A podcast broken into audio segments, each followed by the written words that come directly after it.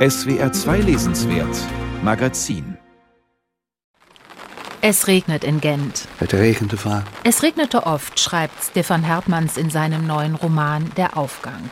Wie glaubwürdig also, dass es aus Kübeln gießt, als ich mir mit ihm zusammen die wichtigsten Schauplätze seines Buches ansehe.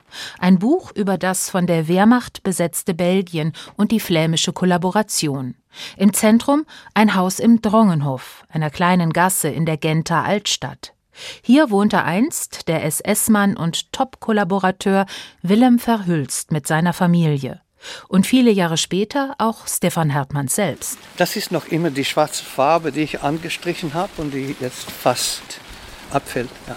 Die Tür ist schwarz, das Haus hellgelb gestrichen. In den späten 70ern zog Hertmanns hier ein.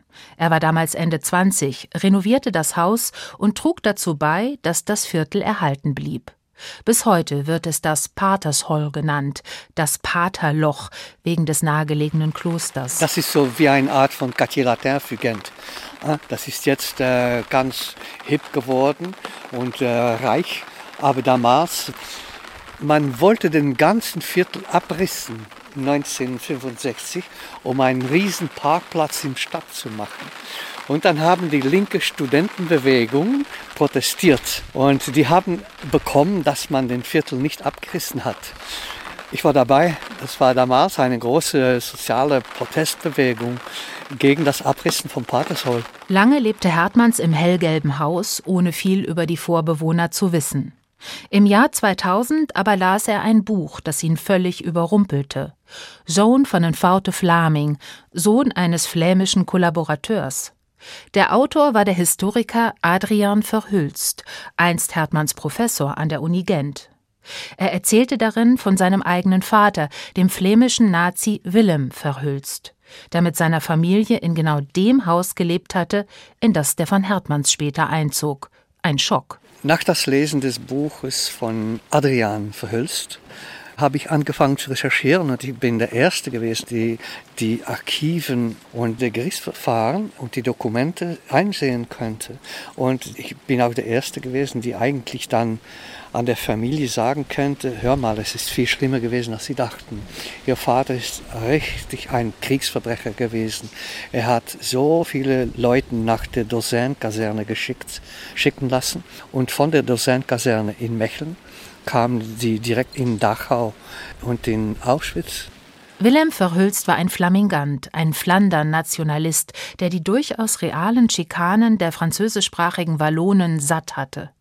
Die Germanenideologie der Nazis kam Leuten wie ihm daher auch aus innerbelgischen Gründen gerade recht, wie Stefan Hertmann sehr erhellend erklärt. So wurde aus Verhülst ein wichtiger Listenschreiber, zwar nicht in Antwerpen, aber doch in der zweitgrößten belgischen Stadt, in Gent. Antwerpen war das Schlimmste. In Antwerpen hat der Bürgermeister seine Polizei gestattet, dass die Juden aus den Häusern holten mit Lastwagen. Das ist ganz ein Albtraum, wie man das auch kennt in Deutschland während des Krieges. Das hat man viel weniger in Gent gehabt. Es gab hier natürlich auch nur 500 Juden.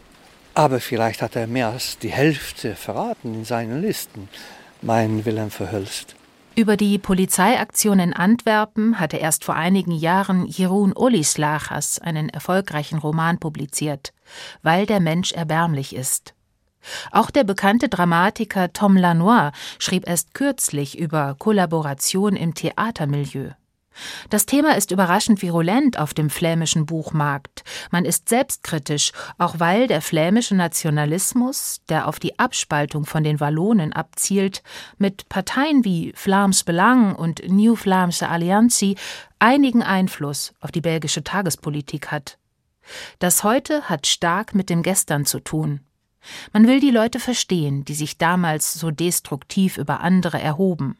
Auch Stefan Hertmanns zeichnet ein komplexes Bild von Wilhelm Verhülst. Was für ein Mann er war. Wilhelm war eigentlich ein narzisstischer Mann mit einem Minderwertigkeitskomplex.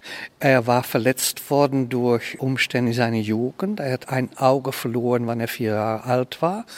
Er hat seine Mutter verloren, wann er elf Jahre alt war hat sich erniedrigt gefühlt durch französischsprachige Bourgeois-Kinder in Antwerpen. Und an einem gewissen Moment, mitten in den 30er Jahren, hat er anfangs heimlich hat er sich den Narzissmus zugekehrt und dann natürlich bekommt er eine Uniform und dann wird er ein richtiger Teufel.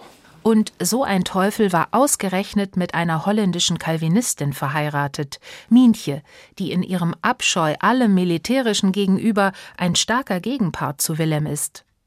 Mientje hat viele Jahre lang Tagebuch geführt, eine wichtige Quelle für Stefan Hertmanns. Doch auch andere Lebensberichte und Tagebücher aus der Familie kamen hinzu. So ist sein Buch sehr szenisch angelegt und kann sich daher tatsächlich Roman nennen. Ein kühler Abend im März 1943. Es dämmert, als Willem vom Dienst zurückkehrt, den Gravenstein hinter sich lässt und in die schmalen Gassen des Patershol einbiegt. An der Ecke Ballenstraat und Haringsteg stehen ein paar Männer und unterhalten sich. Ohne aufzublicken, geht er an ihnen vorbei. Er ist müde und schlecht gelaunt. Aber da hört er einen von ihnen schissen. Dreckskerl. An 23 Tagen im Monat müsse in Gent mit Regen gerechnet werden, vermeldet die Website klima.org. Einer dieser Tage ist heute. Het regende vaak. Deswegen haben wir uns inzwischen untergestellt in der Drongenhof-Kapelle gegenüber von Wilhelm Verhülsts ehemaligem Haus. Wir sind jetzt in der Drongenhof-Kapelle, so wie man sagt. Das ist eine alte Kapelle ähm, aus dem 17. Jahrhundert. Die ist schon lange leer und diese Kapelle war schon an diesem Moment im Zweiten Weltkrieg leer, aber es befand sich noch ein Stock dort drüben, wo dann Widerstandsleuten sich versteckt hatten. Und das ist natürlich eigentlich ironisch, dass er vom Schlafzimmer aus könnte er direkt in die Kapelle gucken, ohne zu ahnen, dass es hier Widerstandsleute gab. Als zwei SS-Männer die Widerständler aufspürten, schnitten diese den beiden die Kehle durch und verbargen die Leichen in einem der vielen Särge unter dem Kirchboden. Da liegen sie noch heute, direkt unter unseren Füßen. So ist das in Stefan Hartmanns historischen Romanen. Alles ist quer durch die Zeiten auf überraschende Weise miteinander verbunden. So ist es auch, wenn man sich das Haus am Drongenhof einmal von der anderen Seite anschaut. Hier stand einst eine prächtige Pflanze, die Wilhelms Frau Mientje gepflanzt hatte und die auch Stefan Hartmanns später sehr liebte. Ein Blauregen, was sonst? Damals floss hinter dem Haus noch das Lieweke durchs Viertel, ein schmutziges Flüsschen, das später zugeschüttet wurde. Auch von diesen städtebaulichen Maßnahmen erzählt Hertmanns auf sehr anregende Weise. Ein ganzes Boot soll damals mit verbuddelt worden sein. Doch nicht nur das. Man hört im Buch auch äh, manchmal in Straßenbahn, die ich auch immer hörte, das ganze Haus bebte damals, weil das alles ist schnorrig aufgefüllt worden. Dort gibt es noch äh, versteckt unter der Straße eine Brücke. Und das zittert, das spürt man noch immer, dass es nicht stabil ist hier. Das ist der historische Grund.